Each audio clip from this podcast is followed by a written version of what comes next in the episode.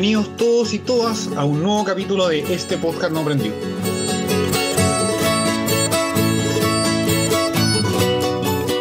Estamos acá con, Marco Teruggi. Marco es sociólogo y es eh, periodista. Está radicado hace, ya, van a ser ocho años, eh, está radicado en, Venezuela, un poco con, la idea de, seguir de cerca el proceso eh, y, de, y de cubrir, digamos, y de ser una voz ahí este, que se inserta eh, bien en, las entrañas de un proceso señero, ¿no? Un proceso que fue eh, un preámbulo de lo que fue el ciclo progresista o el giro a la izquierda latinoamericano y digamos que ha sido por esto mismo objeto de eh, operaciones mediáticas, de digamos, toda una red de medios que digamos, difundieron toda, toda serie de, mentiras y de calumnias y, un poco ahí este, lo, que, lo que rescatamos del, trabajo de Marco es, digamos, la búsqueda por, por desentrañar y por este, un poco contrarrestar esa, eh, ese hostigamiento mediático que sufre y, cada vez más y cada vez peor la revolución bolivariana. Marco también, digamos, ha, viajado por eh, muchos países de, de, la región y estuvo puntualmente este, cubriendo los acontecimientos en Bolivia eh, desde la primera vuelta, digamos, y la controversia que se generó en torno a la primera vuelta electoral. Recordaremos, el, eh, fue un poco la antesala del golpe, cuando hubo una disputa acerca de si el MAS había logrado la diferencia de los 10 puntos o no, que le permitiría haber ganado en primera vuelta. Y bueno, él estuvo allí en primer plano, digamos, en, primer, en primera persona, digamos, cubriendo los acontecimientos desde el lugar, y por eso queríamos conversar un poco con él, ¿no? Este, quizás para, para darte pie, Marco, y para empezar a charlar, eh, un poco para quienes quizás no, no, seguían de cerca los acontecimientos en, el Estado plurinacional de Bolivia, eh, el golpe de Estado pareció un poco un rayo en cielo sereno, ¿no? Porque se veía a Bolivia como un proceso súper estable, un gobierno que se había reelegido ya tres veces y que iba por una cuarta, o sea, mejor dicho, se había reelegido dos veces, estaba cumpliendo su tercer mandato y se encaminaba a un cuarto mandato con unos índices eh, en lo económico que eran los mejores de la región, este, cosa que ya lamentablemente no con, el gobierno de facto ha cambiado drásticamente. Y entonces un poco como que no se entiende qué pasó y cómo pudo ser que eh, haya habido un golpe de Estado contra Evo Morales y Álvaro García Linera. Entonces, la pregunta sería, ¿cómo, cómo se llega a esa situación, a ese punto de quiebre? Bueno, buenas tardes, muchas gracias por, la invitación y, charlar sobre un tema tan importante como es lo que pasó y lo que está pasando en Bolivia, importante para toda América Latina. Y como bien decís, eh, el golpe llegó en un momento donde muchos en el continente miraban otros frentes de conflicto porque lo cierto es que la situación en el país estaba estable, al menos en superficie. El crecimiento económico, acuerdos con el empresariado, mucho tiempo en el gobierno, una gran legitimidad, prestigio, diría, a nivel internacional de Evo Morales, o sea, no era un liderazgo atacado y golpeado como otros, producto de unas grandes campañas mediáticas, más allá de que a lo interno sí lo había habido. Por lo tanto, no estaba, digamos, en el guion, en las estimaciones generales de que iba a pasar un golpe de Estado en Bolivia y creo que fue eso lo que más sorprendió y me animo a decir que no solamente sorprendió hacia afuera, sino también hacia adentro. Yo recuerdo, vamos a ir y venir con los tiempos, pero a Evo Morales eh, ya en Argentina, luego de haber sido derrocado, diciendo no teníamos un plan B. Entonces, había señales, había algunos indicios, pero en términos generales no había una preparación para un escenario de esa magnitud y un escenario que fue muy veloz. La primera vuelta electoral fue el 20 de octubre, ahí gana Evo Morales y la segunda, perdón, y el golpe de Estado se da el 10 de noviembre. Estamos hablando de 30 eh, días en los cuales, eh, perdón, 20 días en los cuales se da una escalada golpista que termina por derrocar al gobierno más estable con mayor índice de crecimiento económico. Incluso me acuerdo, conversábamos en aquel momento con algunos compañeros acá desde Caracas, que decíamos, bueno, cómo eh, es de remarcar que en este conjunto de procesos políticos que han sido, digamos, eh, icónicos del ciclo progresista, nacional, popular, latinoamericano, el proceso de Bolivia era el más entero, el más estable. Digo, en Ecuador, eh, justo unas semanas antes había habido un levantamiento indígena contra el gobierno de Moreno y un acuerdo con el Fondo Monetario Internacional. En Argentina, bueno, se estaba por recuperar el poder político y sacárselo al neoliberalismo de Macri, pero en Brasil estaba Bolsonaro y Venezuela con un gobierno, digamos, paralelo o una ficción de gobierno paralelo eh, creada a principios del 2019. Entonces Bolivia en ese contexto era el país estable y de repente cayó eh, como un rayo en un cielo limpio, como decías, pero, y acá está el asunto, el tema venía preparado. Ahora, costó leer las señales y creo que costó, eh, digamos, también asimilar el hecho de que aun, que se, aun si se estuviera haciendo, digamos, eh, las cosas bien, eh, podía haber un golpe de Estado. Es decir, ni el crecimiento económico, ni los acuerdos con el empresariado, ni ni la falta de una oposición política sólida en Bolivia, porque hacía mucho tiempo que no la había. De hecho, el candidato contra Evo Morales fue Carlos Mesa, que era un hombre que viene, digamos, de aquellos gobiernos que fueron eh, fuertemente confrontados por el pueblo a inicio de ciclo, era un candidato más por defecto que porque era, digamos, un gran liderazgo, una proyección de la derecha. Aún así, con todas esas condiciones favorables, eh, bueno, hubo capacidad y hubo preparación previa. Así que ahí siempre hay que ver qué es lo que logramos anticipar y qué es lo que no logramos anticipar. Y creo que, con esto ya les devuelvo la palabra, eh, el golpe que pasó en Bolivia sirvió para que, digamos, queden claro en qué momento estamos en el continente. ¿no? Me parece que ha habido durante un tiempo una lectura de que lo que pasaba en Venezuela era producto de una excepcionalidad venezolana, eh, pero que el continente estaba libre de operaciones mucho más fuertes, incluso de golpe de Estado, que, digamos, eh, la derecha era capaz de ir hasta el lawfare, que es la articulación de poder judicial con poder político y con poder eh, mediático, pero que el formato más antiguo, si se quiere, de golpe de Estado, bueno, ya no tenía lugar. Y con esto creo que fue una señal de alarma que hay que mirar de conjunto desde América Latina, porque nos dieron, digamos, eh, a los procesos populares, fuerzas progresistas, un golpe muy duro. Sí, eh, más que nada, igual una pregunta que, desde acá eh, genera bastante como, como controversia muchas veces cuando hablamos del MAS y, el proceso. Muchas veces como desde el área chilena o desde lo que miramos acá en Chile, Bolivia no es un, no, no, o desde la mirada del chileno en general, no, no, nos está pendiente mucho de la, de la realidad boliviana y me gustaría que me, me, contases o nos contases a todos nosotros cómo, eh, ¿cómo, ¿Cómo fue el desarrollo de esta fuerza eh, del MAS? Explicar un poco los procesos y, y si puedes involucrarlo tal vez con temas de, por ejemplo, reconocimiento de pueblos originarios, eh, explicar un poco el, tema del crecimiento económico o esta redistribución como eh, progresiva de los ingresos eh, en el país. Sí, si uno quiere buscar, digamos, una génesis del proceso de cambio, así se llamó eh, el proceso encabezado por Evo Morales en el gobierno, tiene, digamos, que remontarse a la gran conformación de los movimientos en Bolivia, movimientos sociales, movimientos indígenas.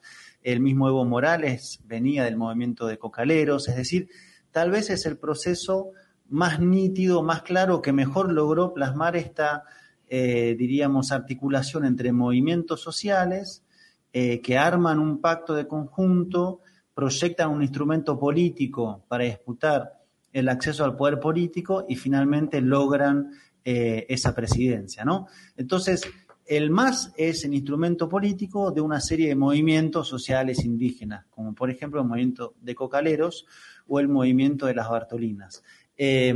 Entonces siempre estuvo, digamos, varios tiempos a la vez, el de los movimientos, el del instrumento, el del gobierno y cómo todo eso se articulaba de conjunto, cómo se podía ir trabajando sobre esta gran propuesta u orientación de eh, mandar obedeciendo, es decir, cómo el presidente, que es eh, está en ese lugar producto de una lucha colectiva, producto de una organización que se dio un instrumento que lo puso a él como candidato, respondiera también en su agenda, en la hoja de ruta, a esos movimientos. ¿no?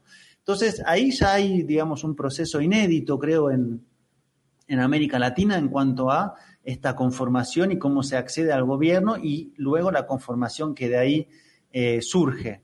Eh, eso es el primer momento y eso va a seguir estando hasta el día de hoy, digamos, el MAS como instrumento político los movimientos sociales en lo que se llama el Pacto de Unidad, donde hay varias organizaciones, entre las cuales también, por ejemplo, los interculturales. Ahora bien, como todo proceso, en el interior tuvo evoluciones entre cómo, eh, primero, están los movimientos como movimientos, cómo se relacionan los movimientos con el instrumento político, es decir, se supone que el instrumento político es, digamos, una construcción de los movimientos, pero también lo que se ha planteado mucho es que el movimiento, perdón, el instrumento se fue como eh, independizando o trabajando por cuenta propia, sobre todo en niveles de el Estado, eh, dándole la espalda a los movimientos, ¿no? Estas tensiones eh, que se llaman también, o como las planteó García Linera, si no me equivoco, las tensiones creativas del proceso, pero que tiene que ver con un tiempo largo de construcción de los movimientos del gobierno y de un formato inédito, diríamos, de pensar esta articulación. Eh, entonces, eso también, cómo se vino dando ese proceso, esa articulación, eh, va a indicarnos eh, cómo se llega al momento del golpe. Es decir, lo que muchos plantean es que cuando se da la escalada golpista, se da sobre un proceso que venía acumulando ciertas debilidades. Entre esas debilidades, justamente, la distancia entre los movimientos y el instrumento, la distancia entre, por ejemplo, quienes estaban en el poder legislativo y quienes encabezaban a las organizaciones populares. Todo eso no va a explicar por qué triunfó el golpe como tal, pero va a explicar que eh, se, digamos, arma un esquema de golpe de Estado sobre un proceso que venía teniendo ciertos desgastes. Eh, por otro lado, en ese tiempo, digamos, del, proceso de cambio, está claro lo que fue eh, el proceso de reforma constitucional, donde se avanza sobre una serie de derechos muy importantes, la nacionalización de los recursos, el reconocimiento del Estado plurinacional, y también remarcar, eso fue eh, casi simultáneo con lo que fue un gran intento similar al del 2019, que fue en el 2008, de un golpe de Estado muy conocido en su momento por lo que fue este movimiento que planteaba, entre otras cosas, una separación de la media luna, de la parte oriental eh, de Bolivia. Un proceso de mucho enfrentamiento. Eh, otra vez, digamos, ahí se vio grupos armados de la derecha, una gran violencia clasista, racista, y esto creo que es importante resaltar, que siempre, digamos, en la conformación política eh, en Bolivia estuvo muy, digamos, eh, fuerte esto de el proceso de cambio, Evo Morales, los movimientos, el MAS, como una expresión popular, indígena, campesina, eh, también con la central obrera, versus los viejos partidos de la derecha, las clases medias, altas, elitescas y las oligarquías del oriente del país. ¿no? Ese, ese corte de clase estuvo muy claro y también un corte geográfico. Eh, incluso ahora, si vemos cómo fue el golpe de Estado en, en el 2019, otra vez pasó algo muy parecido, que es que el foco principal empieza en el oriente, en Santa Cruz, se mueve hacia el centro, Cochabamba, y finalmente llega a donde está el poder político, que es La Paz. Esa línea, que es una línea geográfica, es la que no habían logrado hacer en el 2008, donde se habían quedado en el oriente del país y no habían llegado hasta la capital, digamos, del poder político, que es La Paz, ¿no? Eh, entonces, ahí primero lo remarco porque sienta un antecedente. No es que el golpe de Estado cayó sobre un proceso eh, que venía de acceder al poder político, que no tenía experiencia, sino que ya había logrado incluso eh, desmontar una operación de esta naturaleza y uno va a ver que parte de los actores que hicieron el golpe en el 2019 estaban en el 2008. Por ejemplo, los que vienen de Santa Cruz. Ahora ha regresado a Bolivia un personaje llamado Branko Marinkovic, que se había ido del país porque estaba eh, metido en un plan de conspiración para asesinar al presidente. Ese Branko Marinkovic era, si se quiere, padrino político de Camacho, que es el que encabezó el golpe en el 2019. Entonces, hay muchos personajes que se van a ir repitiendo en esta historia. Y por último, la cuestión económica, bueno, era un, proceso que había logrado, digamos, eh, parándose sobre sus fortalezas productivas nacionales, agrícolas, campesinas, una nacionalización de los hidrocarburos y una inversión sobre eso y un proceso de eh, industrialización tecnológica de recursos estratégicos, como por ejemplo el litio, que es lo que quedó a la luz hace muy poco tiempo, con, digamos, una suerte de reconocimiento impune de quien dirige eh, Tesla, que es Elon Musk, que dijo sí, eh, digamos, estuvimos en el golpe de Estado en Bolivia, el litio es para nosotros, ¿no? Entonces ahí se van a articular las diferentes eh, partes. En todo caso, para sintetizar con esto, creo que el proceso boliviano fue un proceso que planteó dentro del ciclo de, en América Latina, gobiernos progresistas, de izquierda, nacionales y populares, eh, una de las transformaciones más radicales en cuanto a la primera vez que hay un presidente indígena, los movimientos sociales parte de una arquitectura de gobierno, la nacionalización de medios, eh, perdón, de recursos naturales en un país donde eso es su columna vertebral y un crecimiento económico, digamos. A partir de ahí se abrieron muchos debates, que si era un proceso que se había quedado en una búsqueda de acuerdos con el empresariado y no profundizó. Hay debates, digamos, de muchas naturalezas, pero que me parece no son los que van a terminar explicando por qué hubo un golpe y por qué ganó ese golpe de Estado.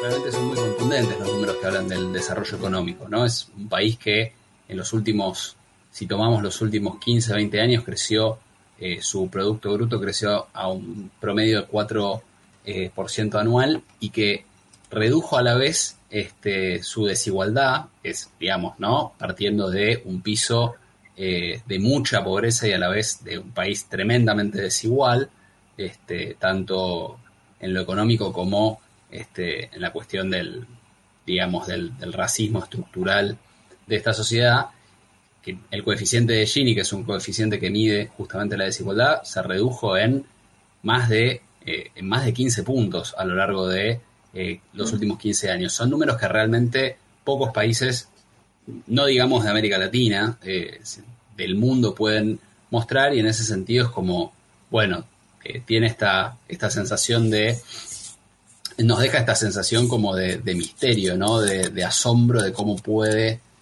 haber sucedido algo así en un, en un país con una economía que marchaba tan bien. Lo que te quería quizás ahora como, como preguntarte, pedirte que, nos comentes, es como bajando quizás el, eh, como en, en, la escala temporal, ¿no? Ahora sí meternos un poco más en los antecedentes o en la antesala este, del golpe, de las semanas previas, de la primera vuelta electoral, de, o de los últimos años incluso, ¿no? Empezando con el plebiscito de 2016 por la repostulación, este, y cómo se fue, de alguna manera, gestando las condiciones, gestando el clima en el que se da el golpe de Estado. Sí, efectivamente el 2016 es un, punto clave porque es el, referéndum para aprobar una nueva reelección de Evo y ese referéndum se pierde con una distancia muy pequeña de votos, pero se pierde. Ahí es bueno señalar que se desató una campaña mediática muy fuerte contra Evo Morales. De hecho, hay un documental en, YouTube que lo pueden ver que se llama El cartel de la mentira, que retrata cómo hubo una gran construcción mediática, política, evidentemente, para plantear que Evo tenía un hijo no reconocido, que estaba vivo, y se hizo un montaje durante varios meses de los principales medios, incluso con participación de agencias internacionales como CNN, para hacer esta gran operación de difamación que es bastante recurrente en América Latina. ¿no? Primero se criminaliza y con eso se deslegitima y en ese caso ocurrió justo antes del referéndum como parte de la operación. Eso no quiere decir que es lo que define eh, el resultado del referéndum, pero creo que es importante señalar, por ejemplo, que estas grandes eh, operaciones mediáticas eh, que se dan en muchos contextos, se dan en elecciones, se dan con un gran uso, digamos, o de los, digamos, los medios corporativos tradicionales eh, o a través de las redes sociales tienen impacto sobre las franjas indecisas. Y es ahí donde pueden, digamos, con pequeños márgenes, revertir victorias o derrotas, ¿no? En este caso, impidió o jugó sobre esa franja más pequeña y Evo pierde el, referéndum. Sin embargo, eh, logran un mecanismo constitucional para que se pueda presentar, pero eh, por lo menos esta es mi sensación, eso, digamos, eh, generó una fisura interna. Una fisura en el sentido de que mucha gente sintió, digamos, que había una defraudación, digamos. Si la respuesta fue no a la reelección, si bien hay una posibilidad constitucional de volver a presentarse, bueno, te dijimos que no. Evidentemente, ese escenario, la oposición, que para ese momento no tiene nada, salvo estas primeras plataformas ciudadanas que van armando, como la del 21F, lo, digamos, trabaja eh, con mucha fuerza. Ahora, eso tampoco va a definir lo del golpe de Estado, pero sí hace que, esta es mi lectura, se fragiliza eh, en una parte del proceso, pero también la imagen y la palabra eh, presidencial. Luego en el 2019, ya antes, digamos, de meses antes, no mucho de, de las elecciones hay eh, los incendios eh, en la chiquitanía y la derecha también se monta sobre esa agenda e incluso ahí hay un ensayo en Santa Cruz de violencias de grupos de la oposición sobre locales del movimiento al socialismo, sobre militantes del movimiento al socialismo, trayendo a la memoria lo que había pasado en el 2008, otra vez en el bastión principal de la oposición que es Santa Cruz. Entonces, había, digamos, una fisura de origen, uno después puede ponerla o no en, gran relevancia, pero yo creo que va a influir en, una parte del, desenlace del golpe. Eh, un escenario de calentamiento con los incendios, primeras confrontaciones callejeras, instalación de una mediática de muy fuerte acusación contra Evo Morales, y finalmente, cuando llega la elección, que es el 20 de octubre, sucede un acontecimiento que para mí es si se quiere, la pieza que se une con el referéndum, que es lo siguiente. Ahí en la noche está lo que se llama el TREP, que son los resultados provisorios de eh, la elección. Entonces, por un lado están los provisorios, el boca de urna, y luego los definitivos. Los definitivos, en el caso de Bolivia, tardan bastante tiempo debido a que hay mucho voto campesino que está en zonas alejadas y que entonces toma más tiempo eh, el traslado y el cómputo. Cuando se da entonces la primera noche el resultado parcial, eh, hay en un momento donde se deja de transmitir el resultado. Eso pasa por varias razones, pero más que ponerme yo a explicar las razones, creo que lo más importante es que nunca se logró, en términos del gobierno, articular una respuesta clara, contundente, repetida por los diferentes voceros, de cara a explicar por qué se había, digamos, dejar, dejado de dar los datos durante muchas horas. Luego, eso no influye en el dato real, porque el dato real del cómputo final venía dándose por otro carril, pero para mucha gente lo leen como que, bueno, hubo un fraude. ¿Cómo puede ser que haya un resultado provisorio que cuando se apaga da una situación de ventaja pequeña de Evo Morales y cuando regresa le da una ventaja mayor? Entonces, ante eso el gobierno no tuvo, eh, durante, digo, las tres semanas del golpe, eh, los 20 días, perdón, una, una, capacidad para construir una explicación eh, sólida ante eso. Eso fue, si se quiere, el motor sobre el cual, o el punto de apoyo sobre el cual se arma la escalada. Evidentemente ya estaba toda una ingeniería montada. Por ejemplo, la primera noche ya empiezan a salir los grupos violentos de la oposición a quemar sedes del Tribunal Supremo Electoral. Eh, entonces ya había una ingeniería puesta, pero yo creo que lo que le da pie y ese pie empieza a calar en la sociedad es que, bueno, mucha gente lee como un fraude. Los medios lo exacerban, no hay una respuesta sólida, se empiezan a dar eh, los cabildos en muchos lugares del país.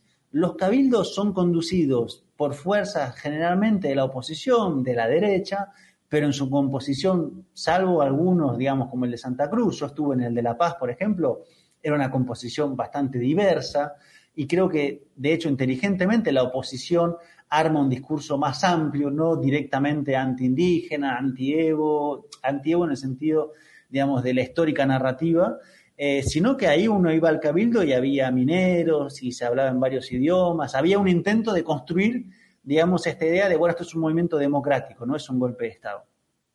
Y claro, eso empieza a tomar forma y empiezan a entrar todas las piezas en, en acción, las movilizaciones, los cabildos, los grupos armados de la derecha que empiezan a operar en Santa Cruz, en Cochabamba, en La Paz, me refiero a la Unión Juvenil Cruceña, me refiero a la Resistencia Cochala, que son estructuras eh, de grupos generalmente juveniles, armados o con armas caseras, como morteros caseros, o con armas de fuego, generalmente de bajo calibre, y esquemas, digamos, en moto para hacer asedios sobre tanto instituciones como movilizaciones del MAS o de los movimientos sociales, como incluso, como llegó a pasar, cuando secuestraron a una alcaldesa del movimiento al socialismo. Entonces, en esa escalada antes del golpe, ese tipo de hostigamiento se empieza a multiplicar exponencialmente. Atacan casas de dirigentes, secuestran familias de dirigentes, se meten en radios, secuestran dirigentes de radios. Entonces hay un proceso de escalada violenta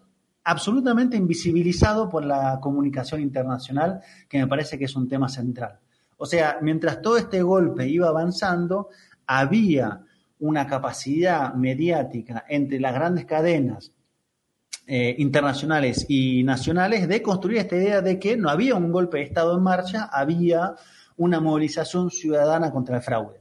Y de hecho, mucha gente en las movilizaciones pensaba eso eh, y estaba, digamos, consternada porque eh, había habido un fraude y claro, cuando Evo decía hay que respetar el resultado electoral, la gente decía, bueno, pero usted no respetó el resultado electoral del 21 de febrero del 2016, ¿cómo ahora nos pide a nosotros entonces que respetemos si usted no respetó una vez y ahora hizo fraude, ¿no? En una estructura comunicacional particular como la de Bolivia, donde por ejemplo tiene mucha fuerza el Facebook, eh, y de hecho hace poco se detectaron varias cuentas falsas de Facebook a favor del gobierno de facto administradas desde Estados Unidos.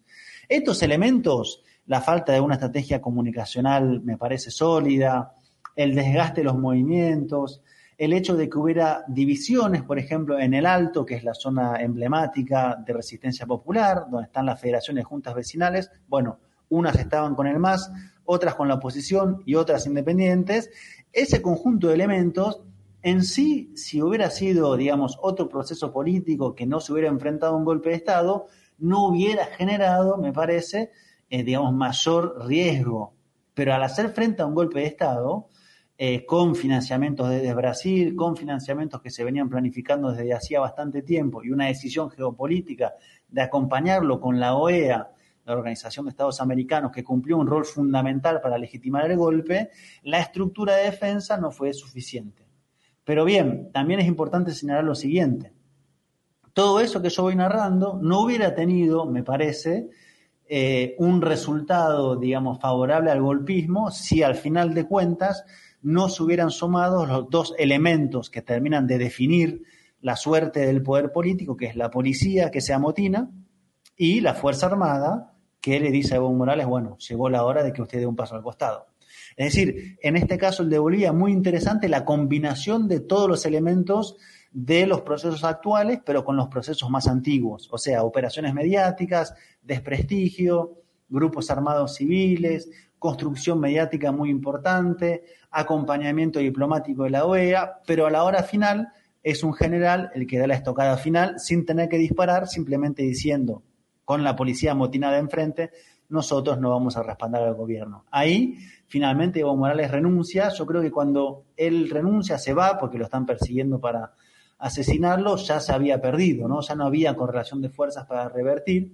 Y en particular porque hubo un elemento y esto lo traigo, digamos, a colación para tener una memoria completa.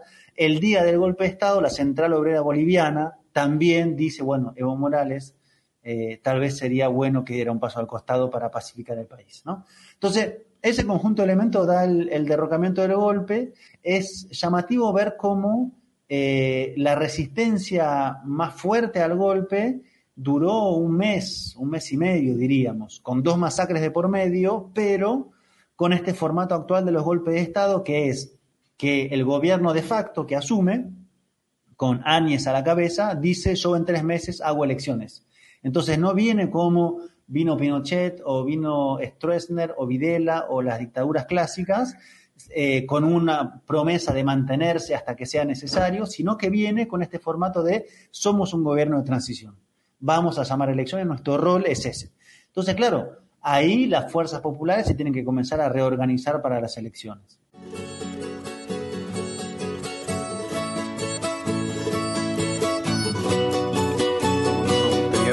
Entender cuál es el impacto también de la, del, del COVID de esta pandemia mundial y cómo también ha sido tratada por el gobierno de facto en Bolivia. No sé si nos podrías contar un poco de los efectos de la pandemia en este contexto político, que por ejemplo en mi caso mirándolo desde Chile también es un proceso que le, una, una, una pandemia que, le, que puede tener algún tipo de uso político. Eh, acá en, en, Chile el tema del, del, estallido social de alguna otra forma o la continuidad de este eh, se vio bastante afectado por el tema de la pandemia y, muchas cosas silenciadas también por ese mismo, por ese mismo tema. No sé si nos puedes contar de la pandemia y, y los efectos en el gobierno. Sí, ahí primero señalaría varias cosas. Eh, un elemento que me parece importante es que hay eh, muchos paralelismos entre las derechas en el continente en este momento. Eh, por ejemplo, dos de los países que gestionaron de la peor manera la situación, que son Bolivia y Ecuador, ambos países aprovecharon la ocasión para endeudarse con el Fondo Monetario Internacional y recortar presupuestos y recortar ministerios y recortar embajadas en los mismos países. O sea, es muy como llamativo la similitud de tiempos con los cuales se están moviendo las derechas. Y con el tema de las elecciones pasa lo mismo.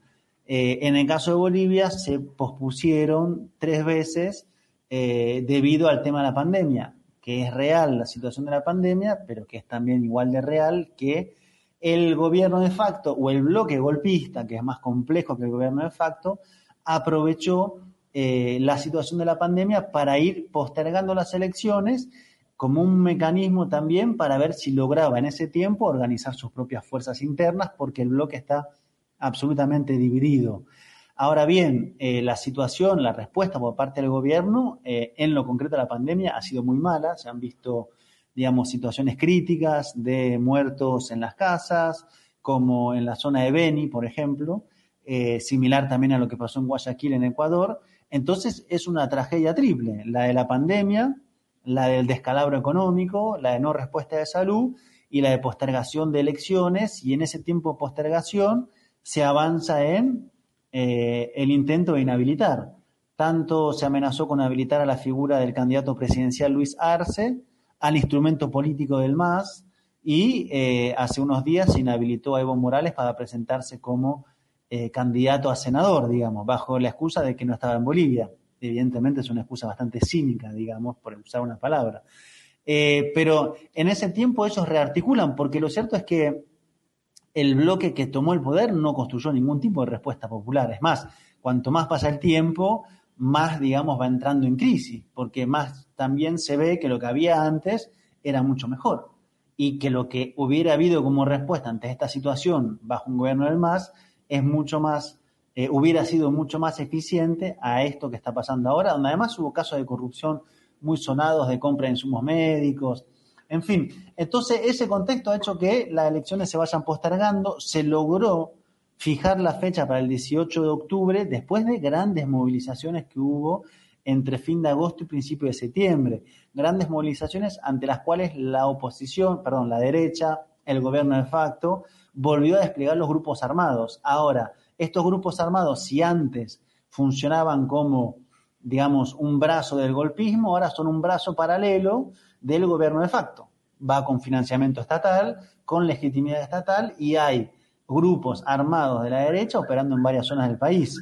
Es, digamos, una situación muy preocupante porque evidentemente plantea en un país que tiene tradición de situaciones callejeras muy conflictivas y muy explosivas, un sector armado por parte de la oposición.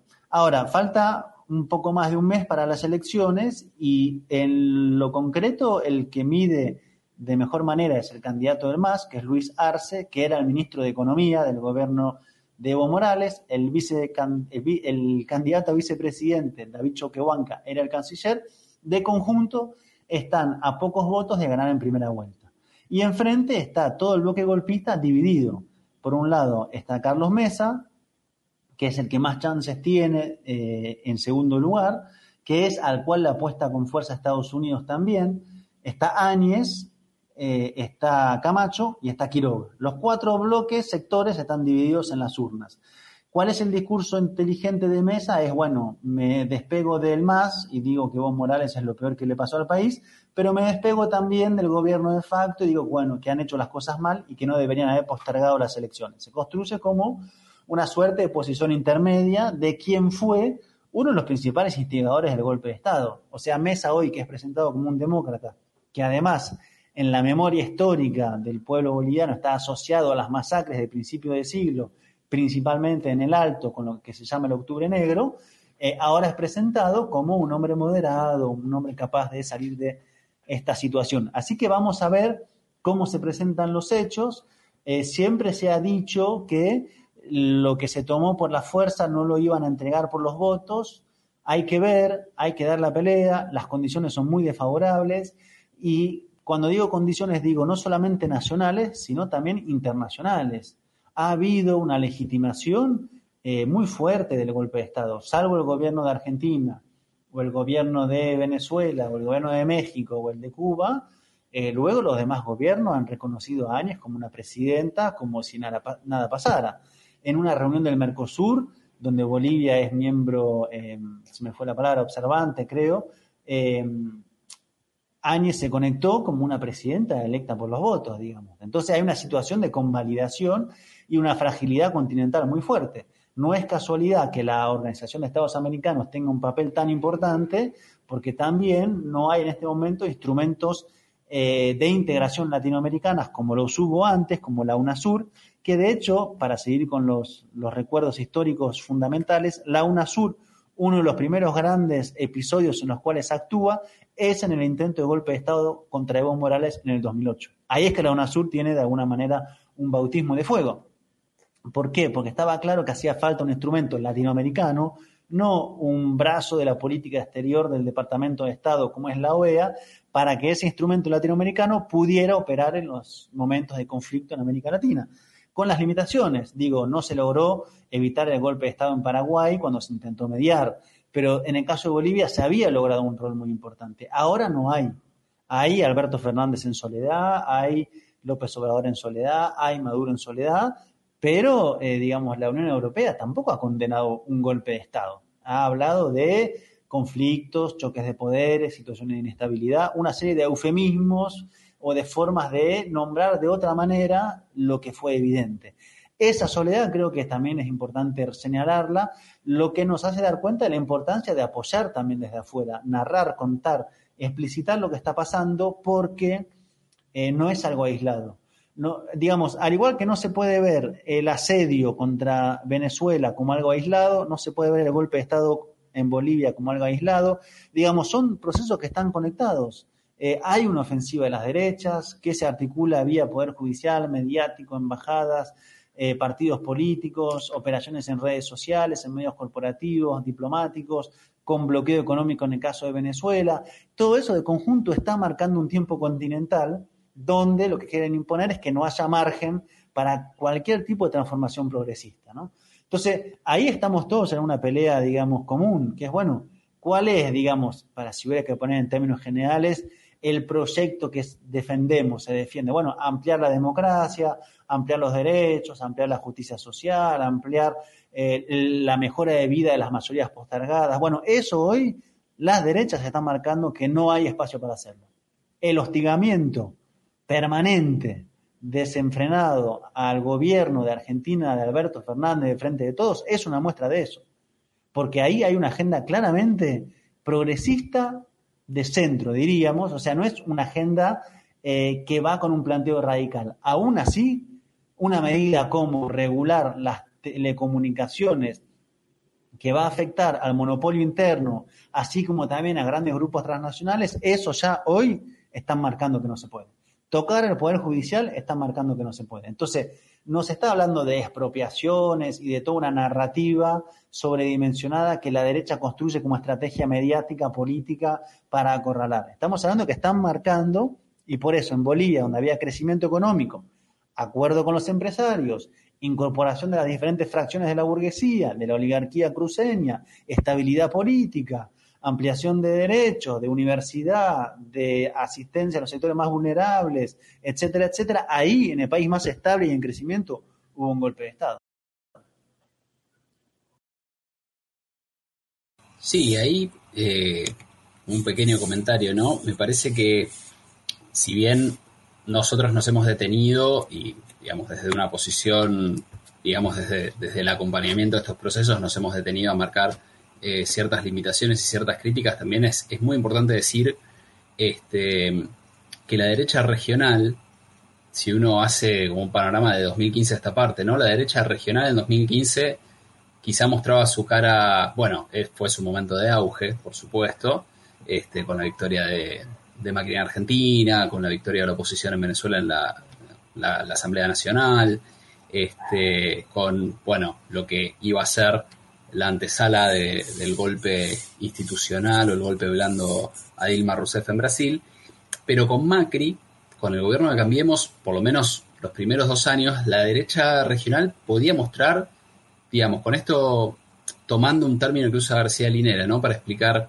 eh, la hegemonía, él, menciona el, momento gramsciano de la hegemonía, el momento de salir a irradiar, a convencer, a seducir y a, buscar al que no es el, tu núcleo duro, digamos, a buscar al indeciso, al buscar al de afuera, este momento de esto de, seducción, de construcción de consenso, eh, y el momento leninista de la confrontación, de la medición de fuerzas más pura y dura, más descarnada, donde, bueno, gana uno o gana el otro.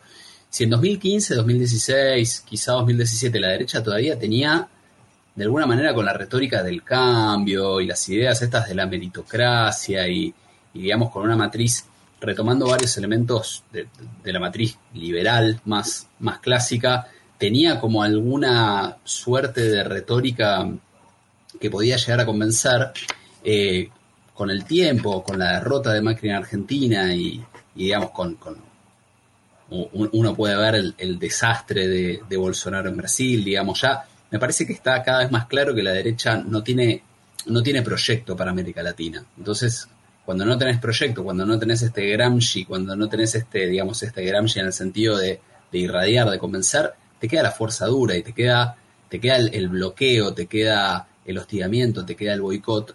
Y es un poco lo que se está viendo, eh, perdón la digresión, ¿no? Pero ya que traemos a Argentina, lo que se está viendo eh, en Argentina con la oposición, digamos, ante un gobierno que viene haciendo esfuerzos enormes para gestionar eh, la pandemia, digamos, y, uno puede decir con, relativo, con relativos buenos resultados, eh, hay la oposición está hoy siendo conducida por un sector que juega a prender fuego el país, a que el país se incendie, a que, a que la pandemia se descontrole, para ver si pueden de esa manera gobernar sobre las cenizas. Entonces, es muy, es muy difícil.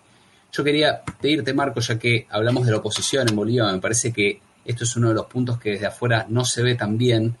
Eh, digamos, si nos puedes caracterizar un poco estas referencias, porque uno ve a, a Áñez, que no era una figura conocida de la oposición, de repente ungida presidenta, de, bueno, ¿no? Con los mecanismos tan a través de un golpe de Estado y con, una legitimidad eh, casi inexistente, pero también ve a la figura de Luis Fernando Camacho, al propio Mesa, que, supo ser vicepresidente de Sánchez de Lozada, ¿no? Y, uno no conoce muy bien de dónde salen. Me gustaría eso, preguntarte, digo, pedirte que hagas una breve caracterización de estos sectores opositores y de, y, de qué representan socialmente, cuál es su base. Sí, me, quedaba pensando primero un poquito con lo que decía sobre la, la evolución ¿no? de las derechas la limitación de sus proyectos, que de hecho la limitación de sus proyectos explica, entre otras cosas, por qué recurren a estos mecanismos ya, digamos, evidentes de inhabilitaciones políticas a dirigentes y a incluso intento de inhabilitar partidos políticos, ¿no? Eso es, digamos, una señal de la incapacidad de construcción de un proyecto que pueda sostenerse por el convencimiento democrático, la construcción de mayorías. Y ahí también señalar que hay, digamos, si se quiere, derechas conservadoras, muy conservadoras, como Bolsonaro, ¿no? con un discurso pro dictadura, un discurso homofóbico, un discurso misógino, etcétera, etcétera. Hay derechas eh, con un perfil más liberal, si se quiere, en lo cultural, político. Eh, pienso, digamos, incluso en, en, una expresión de la derecha argentina o como intentó construirse, pero hay una agenda económica que es una agenda neoliberal, eso coincide en todas las derechas, digamos, uno ve la agenda de Lenín Moreno, de Piñera, del macrismo, de Bolsonaro, de la derecha venezolana o de Duque o de cualquier derecha de América Latina, más allá de las diferencias, si se quiere, sobre temas de agenda, de derechos y de posiciones culturales, políticas, son neoliberales todas. Y todas están, digamos, con un proyecto de alineamiento con Estados Unidos. Entonces, cada derecha que gana se alinea con el Departamento de Estado, reconoce a los que tiene que reconocer, desconoce a los que tiene que desconocer, desarma los procesos de integraciones regionales eh, y se monta en un plan de endeudamiento, achicamiento del Estado, eh, y es casi de manual, una fotocopia, digamos. Y en ese sentido, la derecha boliviana evidentemente no escapa a eso, producto además de que es una derecha, digamos, que un golpe que triunfó, entre otras cosas, por el respaldo internacional que hubo y todo respaldo internacional, eh, cuando monta o es parte grande de la construcción, después viene a facturar lo que le corresponde, ¿no? Entonces, ahí Áñez apareció, digamos, literalmente en un avión, digamos, en un paracaídas, como se diría, eh, y se autoproclamó presidenta, en un acto absolutamente, digamos, eh, impresentable, casi tan impresentable como cuando Guaidó dijo a 10 estaciones, ni siquiera 10, 20 estaciones de metro del Palacio Presidencial, que era el presidente de Venezuela. O sea, son situaciones que no resisten un minuto de análisis, pero que en la correlación de fuerzas determinada, Áñez pasó a ser presidenta eh, de Bolivia. Pero a mí la impresión que siempre me dio es que era Áñez una pieza, digamos, eh, transitoria, que se beneficiaba de un poder que de repente le caía del cielo o ella caía sobre ese poder, pero la tensión empieza a aparecer cuando ella dice, bueno, eh, yo me quiero presentar a candidata a presidenta. Y ahí empieza una tensión con Fernando Camacho, que es el dirigente de Santa Cruz. Santa Cruz es el espacio, digamos, central de la oligarquía colombiana, de los grandes terratenientes, de, digamos, eh, muy parecido en ese sentido a, la conformación que hay en Paraguay o en Argentina de esta clase, digamos, que está asentada sobre el núcleo de riqueza principal del país, agroexportador. Eh, desde ahí se había fogoneado el golpe de Estado en el 2008, de ahí se armó el Comité Cívico de Santa Cruz, las milicias armadas de la derecha, y Camacho expresaba esa potencia radical del golpismo y con una, digamos, diferencia que logró hacer en el momento del golpe es que logró ser aceptado en la paz. El, momento de quiebre, si se quiere, de la estrategia golpista es cuando Camacho logra aterrizar e ingresar a la ciudad de La Paz. La primera vez no lo dejan, eh, de hecho, Luis Almagro sale públicamente a defenderlo. Digo, el rol de Almagro fue grosero. Lo dejan entrar. Y ahí Camacho aterriza en el centro del poder político y a partir de ahí él dice, yo no me voy hasta que no se vaya Evo Morales. Ese Camacho que llega a La Paz, luego, cuando se reconfigura y Evo Morales ya está fuera, queda recluido nuevamente a Santa Cruz. ¿no? Entonces, ahora está él operando desde la zona histórica de Santa Cruz, que es, digamos, el bastión de ese sector que es un sector, digamos, eh, además de clasista, profundamente racista, digamos. La sociedad boliviana tiene una mayoría indígena, pero hay un, sector minoritario que coincide, digamos, con los grandes propietarios de la tierra, los medios de producción, de comunicación, del poder histórico en Bolivia, que estuvieron absolutamente opuestos al proceso de cambio, más allá de que pudieran hacer acuerdos para ganar y acumular capital, riqueza y poder, digamos, ¿no? pero cuando se pudo clavar el puñal de la tradición y hacer el golpe, lo hicieron. Entonces, ese es Camacho, es el ala más radical que viene de ese sector. Tuto Quiroga es un operador, digamos, que estaba en Estados Unidos eh, y que intentó reposicionarse ahora como gran, digamos, constructor de la trama golpista, articulando embajadas, pero no ha logrado posicionarse de ninguna manera en términos eh, presidenciables.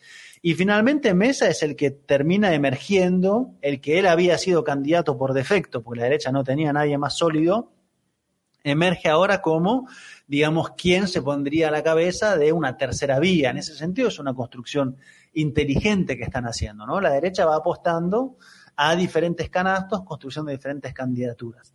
En un momento se especuló que pudiera haber una alianza, por ejemplo, al ingresar Branko Marinkovic, que es como el padrino político de Camacho, al gobierno ya de forma, digamos, nombrado de Áñez, que eso implicara, digamos, una suerte de unificación entre Camacho, ese sector, y el de Áñez. Pero eso, por lo menos en términos electorales, no aparece traducido. Así que esa fragmentación de la derecha está, y enfrente hay un bloque histórico que es el bloque histórico que representó, que encabezó, que protagonizó la revolución, el proceso de cambio, digamos, que tiene que ver con sectores campesinos, sectores indígenas. Ahí en el tema indígena hay que también mirar con, digamos, detenimiento, no es lo mismo la construcción en el trópico de Cochabamba que la construcción en el altiplano, ¿no? Digamos, y los dirigentes no son los mismos, no es lo mismo el candidato que emergía desde el trópico, andrónico, que eh, Choquehuanca, que termina siendo el vicepresidente candidato que expresa el sector del altiplano. Ahí también hay una complejidad. Pero bueno, el bloque histórico está sector indígena, sector campesino, en parte la Central Obrera Boliviana, digo en parte porque ha tenido posiciones oscilantes, como les comentaba antes, eh, y fracciones también de las clases medias. Ahí hay toda una reflexión, eh, y es lo que vos mencionabas también sobre la cuestión, el momento, la, potencia gramsciana, que todas esas clases medias nuevas que se van conformando con la ampliación de derechos, con el ascenso, digamos, en la capacidad de consumo, de democratización de los espacios públicos, etcétera, etcétera, hay un sector que evidentemente eh, jugó finalmente en contra del gobierno, ¿no? Y ahí siempre este gran debate, bueno, ¿y qué pasa con las capas medias que generan los procesos de cambio? ¿Qué no se hizo? ¿Qué no se logró hacer ahí para apuntalar para que eso sea un voto a favor o un apoyo a favor del proceso de cambio? Por ejemplo, en, un sector que fue parte de la oposición en el último tiempo al, gobierno era la Universidad del Alto. Y la Universidad del Alto, quienes la integran, no son, digamos, los hijos de la oligarquía, no son la burguesía histórica, es más complejo, digamos. Y ahí, bueno, me parece que entra en un debate que es propio del proceso en Brasil, el proceso en Argentina, que tiene que ver con un tiempo prolongado de gobierno, una mejora del acceso a los recursos, la distribución de la riqueza, de la capacidad de consumo, que, digamos, en determinado momento puede ser traccionado por parte eh, de los sectores de la derecha. No digo que todo se resuelva eso con esta famosa como clave de faltó formación política, porque es incluso medio abstracto, digamos, habría que hilarlo más fino, pero sí es claro que no hay una traducción lineal entre mejoras en la condición de vida y eh, apoyo político eh, al proceso que permitió eso. Eso me parece que es una ecuación que no hay que darla en ningún momento por automática. Pero bueno, esa es la conformación hoy. Hay que ver quién queda. Estados Unidos juega varios canastos, incluso ha sido duro con el gobierno de facto de Áñez. Eh, pienso en una entrevista en CNN a, Murillo, que es el, gobierno de Interior, que cuando había las movilizaciones hace semanas atrás dijo lo políticamente correcto es meter bala, literalmente, porque Camacho, perdón, Camacho no, Fernando del Rincón, quien lo entrevistaba de CNN, le decía, bueno, pero ¿por qué no sacan a los militares a las calles? O sea, era una entrevista donde el entrevistador de CNN le decía a Murillo que sacara a los militares a las calles y Murillo le decía, bueno, hay que meter bala, pero hay que negociar también. En cambio, al día siguiente, entrevistando a Mesa, lo, entrevistó con guantes de seda, ¿no? Están construyendo. Eh, se dan cuenta de sus limitaciones. Así que vamos a ver si el bloque histórico eh, del MAS con los movimientos, con la Central Obrera, con el candidato Arce, que tienen tensiones internas, las hay, porque hay cortocircuitos entre el tiempo del cálculo político electoral parlamentario y el tiempo de la calle, si ese bloque logra eh, la hazaña, porque es una hazaña en estas condiciones, ganar en primera vuelta, y si no, una segunda vuelta que va a ser muy difícil, pero que se puede ganar.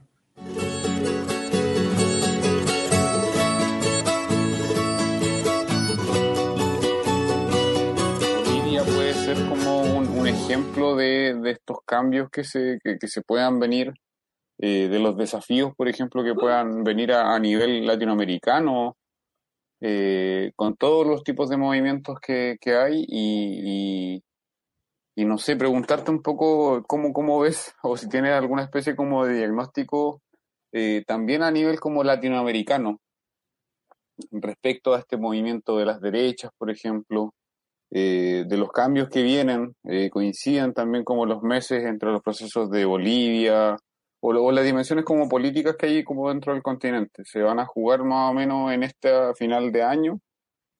Eh, ¿Da alguna salida a esto, Marco? Primero, señalar, digamos, que, que hay una acumulación de, los, de las estrategias de la derecha. cuando digo las derechas me refiero al poder real, no a, quien circunstancialmente esté al frente. Digo, eh, Macri, Piñera, Áñez, eh, quien quieran nombrar, Duque, son elementos, digamos, circunstanciales eh, de eh, la expresión política de los factores de poder real, factores de poder real económicos, mediáticos, del poder judicial, de los intereses de las grandes corporaciones, de la eh, mirada y política de Estados Unidos hacia el continente. Eso, digamos, cuando se dice las derechas, digamos, ¿no? No se está enfrentando a Áñez, se está enfrentando a un bloque de poder nacional e internacional. Bueno, lo que pasó en Bolivia es calcado a lo que intentaron hacer en Venezuela desde el año 2019, pero calcado. En Venezuela, Guaidó, que es una fachada más que ningún otro, llegó diciendo, vamos a hacer un cese de la usurpación, un gobierno de transición y elecciones libres. Bueno, es exactamente el mismo discurso que se hizo en Bolivia. Cese la usurpación, o sea, golpe de Estado, gobierno de transición, o sea, lo que vino a encabezar Áñez, elecciones libres, entre comillas, evidentemente, que es lo que va a pasar, si todo va bien, el 18 de octubre. Es una fórmula. Y es una fórmula con mucha potencia, porque no es una fórmula de eh, golpe de Estado en el formato clásico en su presentación. Por eso la dimensión comunicacional es tan importante, porque si logran ganar la percepción de unas grandes mayorías acerca de lo que pasa, logran imponer un discurso. Entonces, esta idea de la transición, eh, bueno, la transición implica persecución, masacre, proscripciones, eh, gente en las embajadas, gente fuera del país, eh, privatizaciones, regreso a Fondo Monetario Internacional, cierre de ministerios, etcétera, etcétera, pero implica un horizonte electoral. Y que pasado ese horizonte electoral, el gobierno será reconocido por quien no lo reconocen hoy. Y ahí es calcado lo que pasó en Honduras o en Paraguay, por ejemplo. En Honduras, golpe de Estado, 2008, o Paraguay, 2010, si no me equivoco, los gobiernos que no reconocían a quienes habían tomado el poder, finalmente, después de las elecciones, terminan reconociendo a quien queda. Acá va a pasar lo mismo. Eh, quien salga electo de la próxima contienda electoral va a ser reconocido por quienes hoy no reconocen. Argentina, Venezuela, México. Entonces, el formato es muy, digamos, inteligente. Claro, expresa una capacidad, digamos, una correlación de fuerzas de mucha simetría para los sectores populares, progresistas o de izquierda, ¿no? Entonces, ahí tenemos, creo yo, la expresión más avanzada de la estrategia hoy en América Latina, que es la del formato de golpe de Estado.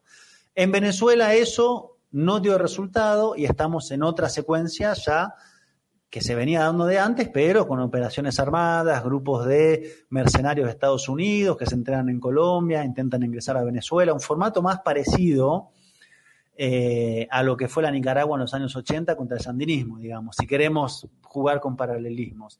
Y luego hay un gran tiempo continental eh, que tiene que ver con o cercenar, impedir el avance de las fuerzas populares que están en el gobierno o impedir que accedan o regresen al gobierno. Eh, ya hablamos Argentina, impedir que, avancen desde el gobierno y, el gobierno en el sentido amplio, en el caso de Argentina, movimientos, sindicatos y ese bloque eh, que conforma el frente de todos. Pero en el caso de Bolivia y Ecuador es un mecanismo para impedir eh, que vuelvan las fuerzas progresistas al gobierno, digamos, proscribiendo a los dirigentes, cambiando la fecha de elecciones. Y en el caso de Colombia, para ir con otro país, bueno, Colombia, para solo hablar de este año, eh, según los números de Indepaz, que es una fundación para la paz, van 53 masacres, más la que hubo el miércoles en la noche en Bogotá, donde la policía asesinó a 10 personas reprimiendo. Entonces, y contando con esto, los asesinatos de líderes sociales, campesinos, indígenas. Es un proceso de, eh, casi uno podría decir, digamos, exterminio a baja intensidad. Eso para que nunca puedan acceder las fuerzas. Sin embargo, sin embargo, en Colombia, Nunca se estuvo con un resultado tan cerca como las elecciones pasadas con Gustavo Petro a la cabeza, pero un conjunto de organizaciones. Sin embargo, en Ecuador, el proceso de cambio, la revolución ciudadana con Correa y, ese conjunto, digamos, de dirigentes siguen teniendo una mayoría electoral si se presentan con condiciones. En Bolivia, el bloque histórico sigue teniendo la mayoría en los pronósticos electorales. En Argentina, bajo hostigamiento, el gobierno de Frente de Todos tiene la mayoría eh, de los votos y los gobiernos de derecha eh, no gozan de buena salud, que digamos. Pienso, evidentemente, en el caso de Chile. Tal vez la excepción sobre la cual hay que reflexionar con mucha fuerza es sobre el caso de Brasil, digamos, donde eh, Bolsonaro, con un discurso muy confrontativo, muy del estilo Trump, y de hecho no es casualidad, hubo operadores comunes como Bolsonaro formando eh, el tipo de confrontación política que se plantea desde el gobierno, ahí Bolsonaro ha logrado, digamos, al igual que Trump, digamos, solidificar su propia base social, ¿no? Que es una base social de un 30%, conservadora, reaccionaria, clasista, con todos, digamos, eh, los eh, elementos más conservadores que uno puede imaginar, ¿no? En todos los aspectos. Y él logra movilizar sobre eso, pero claro, Lula está proscripto, está inhabilitado. Con Lula como candidato sería otra situación. Entonces, yo creo que las derechas están en ofensiva, están intentando limitar las posibilidades democráticas, pero América Latina es el proceso donde con más fuerza se ha hecho experimentos de transformaciones políticas en los últimos 20, 25 años, y es a su vez el continente donde mayor impugnación hay al neoliberalismo. Rebelión en Chile, rebelión en Ecuador, rebelión en Colombia, rebelión en Haití, votos en Argentina. Digo, no es un proceso de estabilidad. Ahora bien, por eso mismo, porque no hay estabilidad, porque el neoliberalismo no logra sentarse, emplean todos estos mecanismos. Esto lo más probable es que se vaya, digamos, eh, agrandando, agravando. ¿Por qué? Bueno, porque hay una pandemia, porque hay una crisis económica que se articula con la pandemia, que crea más desigualdad, más pobreza, eh, mayor concentración de la riqueza, mayor financiarización de esa riqueza, mayor fuga de los capitales de la financiarización de la riqueza en pocas manos. En conclusión, estados desfinanciados que para financiarse tienen que plantear algo tan lógico como es un impuesto, por ejemplo, sobre quienes concentran la riqueza y al hacer eso se genera más confrontación. Ahora, si no se tocan determinados resortes del poder, no se puede avanzar. Y el status quo que plantean las derechas es inviable para cualquier gobierno que quiera transformar mínimamente el orden de las cosas. Mínimamente quiere decir poner a producir un país, quiere decir darle de comer a la gente, darle educación, dar niveles de salud. Eso es lo que estamos hablando hoy. Lo otro es un modelo, digamos, de tierra arrasada.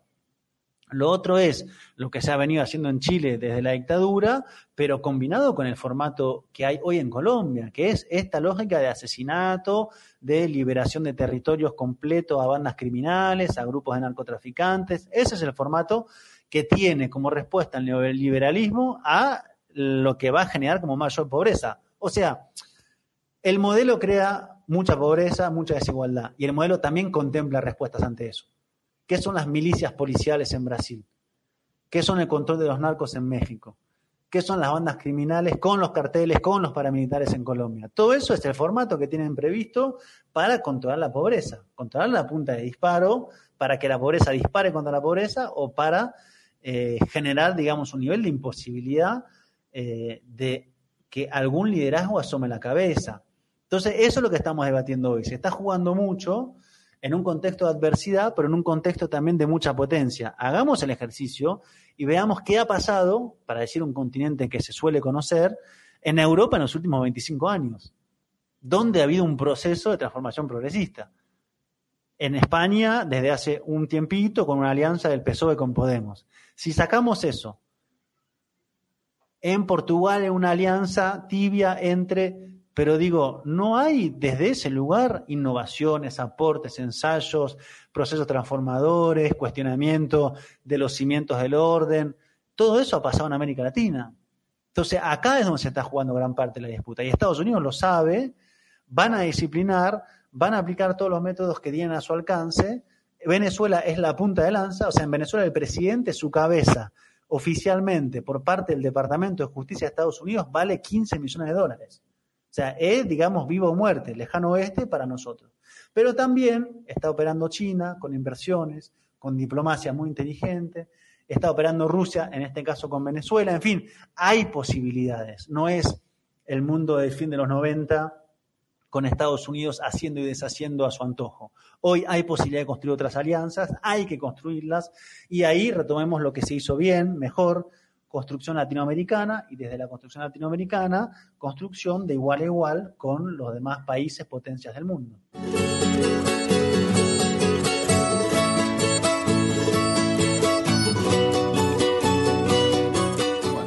muy, interesante eh, el panorama que, planteas, Marco, ya pensando en, digo, como, para, para ir cerrando, me parece que esta síntesis que haces una síntesis eh, como necesariamente provisoria y, abierta, porque realmente es un escenario muy complejo. Para volver a Gramsci, ¿no? Está la, famosa frase, una de las frases más famosas de, la, de la crisis orgánica, ¿no? Como lo viejo que no termina de morir y lo nuevo que no termina de nacer. Y la parte capaz menos conocida de esa frase es cuando dice en el medio de esas dos cosas se producen toda una serie de fenómenos mórbidos, ¿no? Y con esto de fenómeno mórbido uno no puede sino pensar en, como decía García Linera, que es quizás uno de los mejores traductores de Gramsci eh, en el mundo y sobre todo en nuestra región, la idea del neoliberalismo zombie, ¿no? Vos decías que las derechas tienen esta con, sus diferencias y con, sus distintos matices, están unidas por, por, el modelo político, por el neoliberalismo, por la, política económica eh, que genera mayor concentración de la riqueza, que genera mayor desigualdad, que genera marginalidad, que genera exclusión.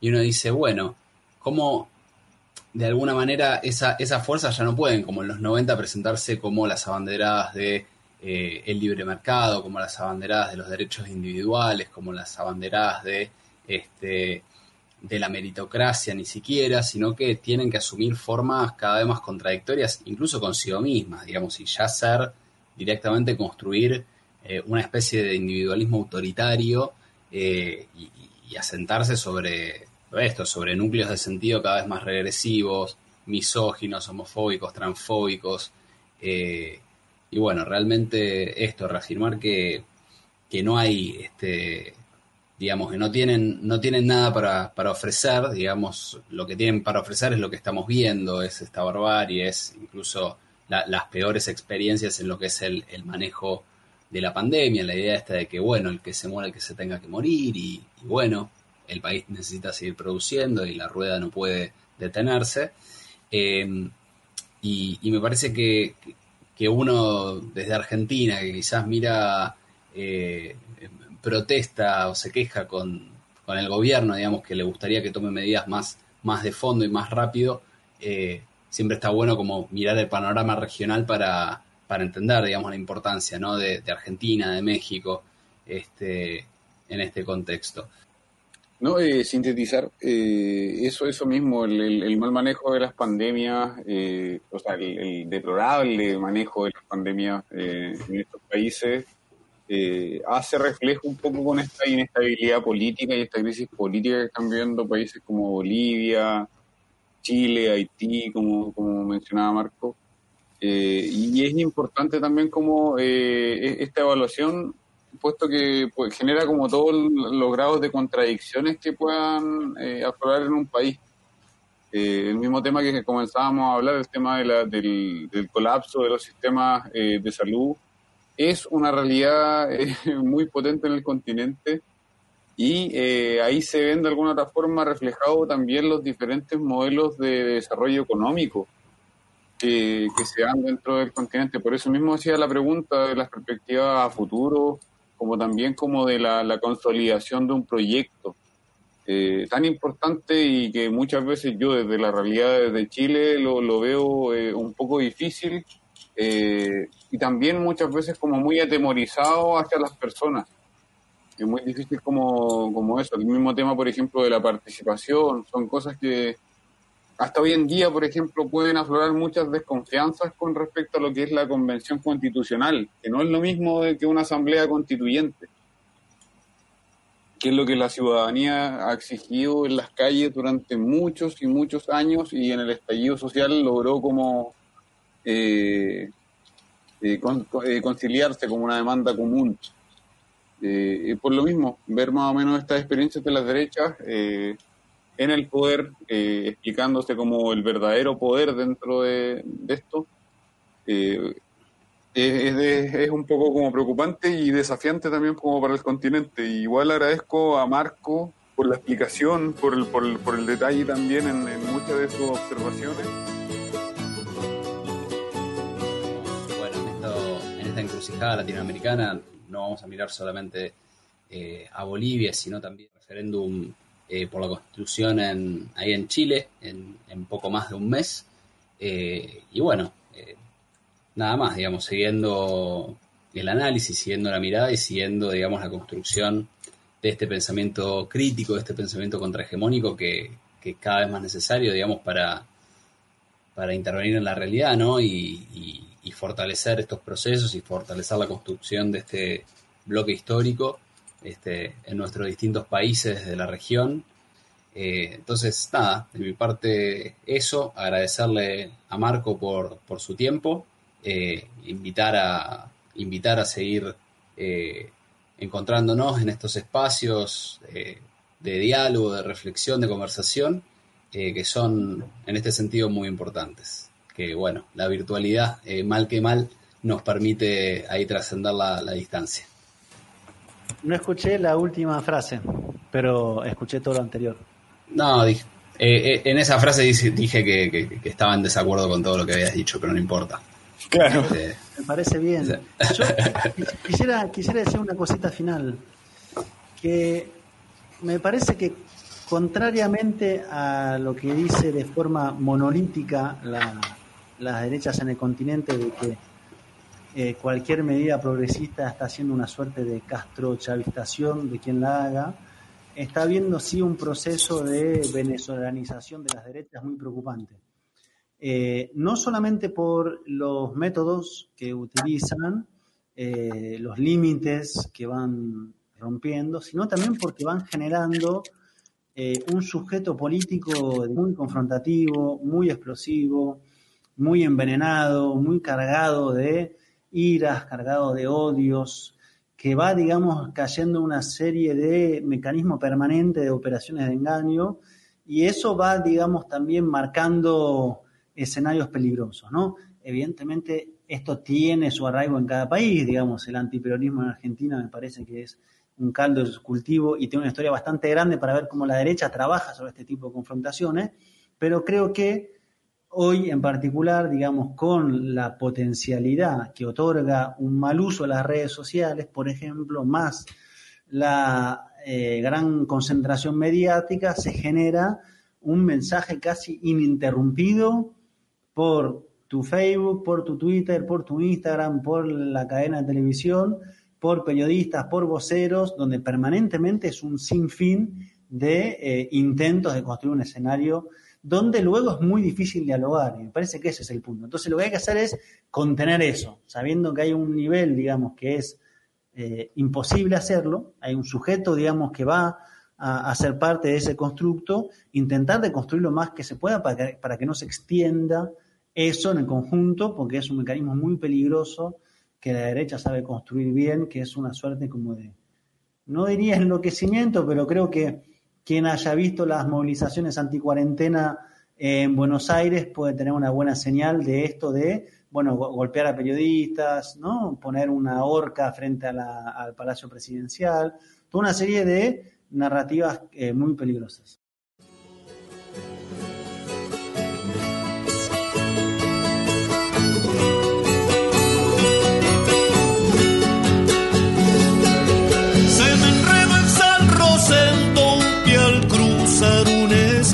El otro en la quiriquina se me hunde mares adentro. Mi corazón descontento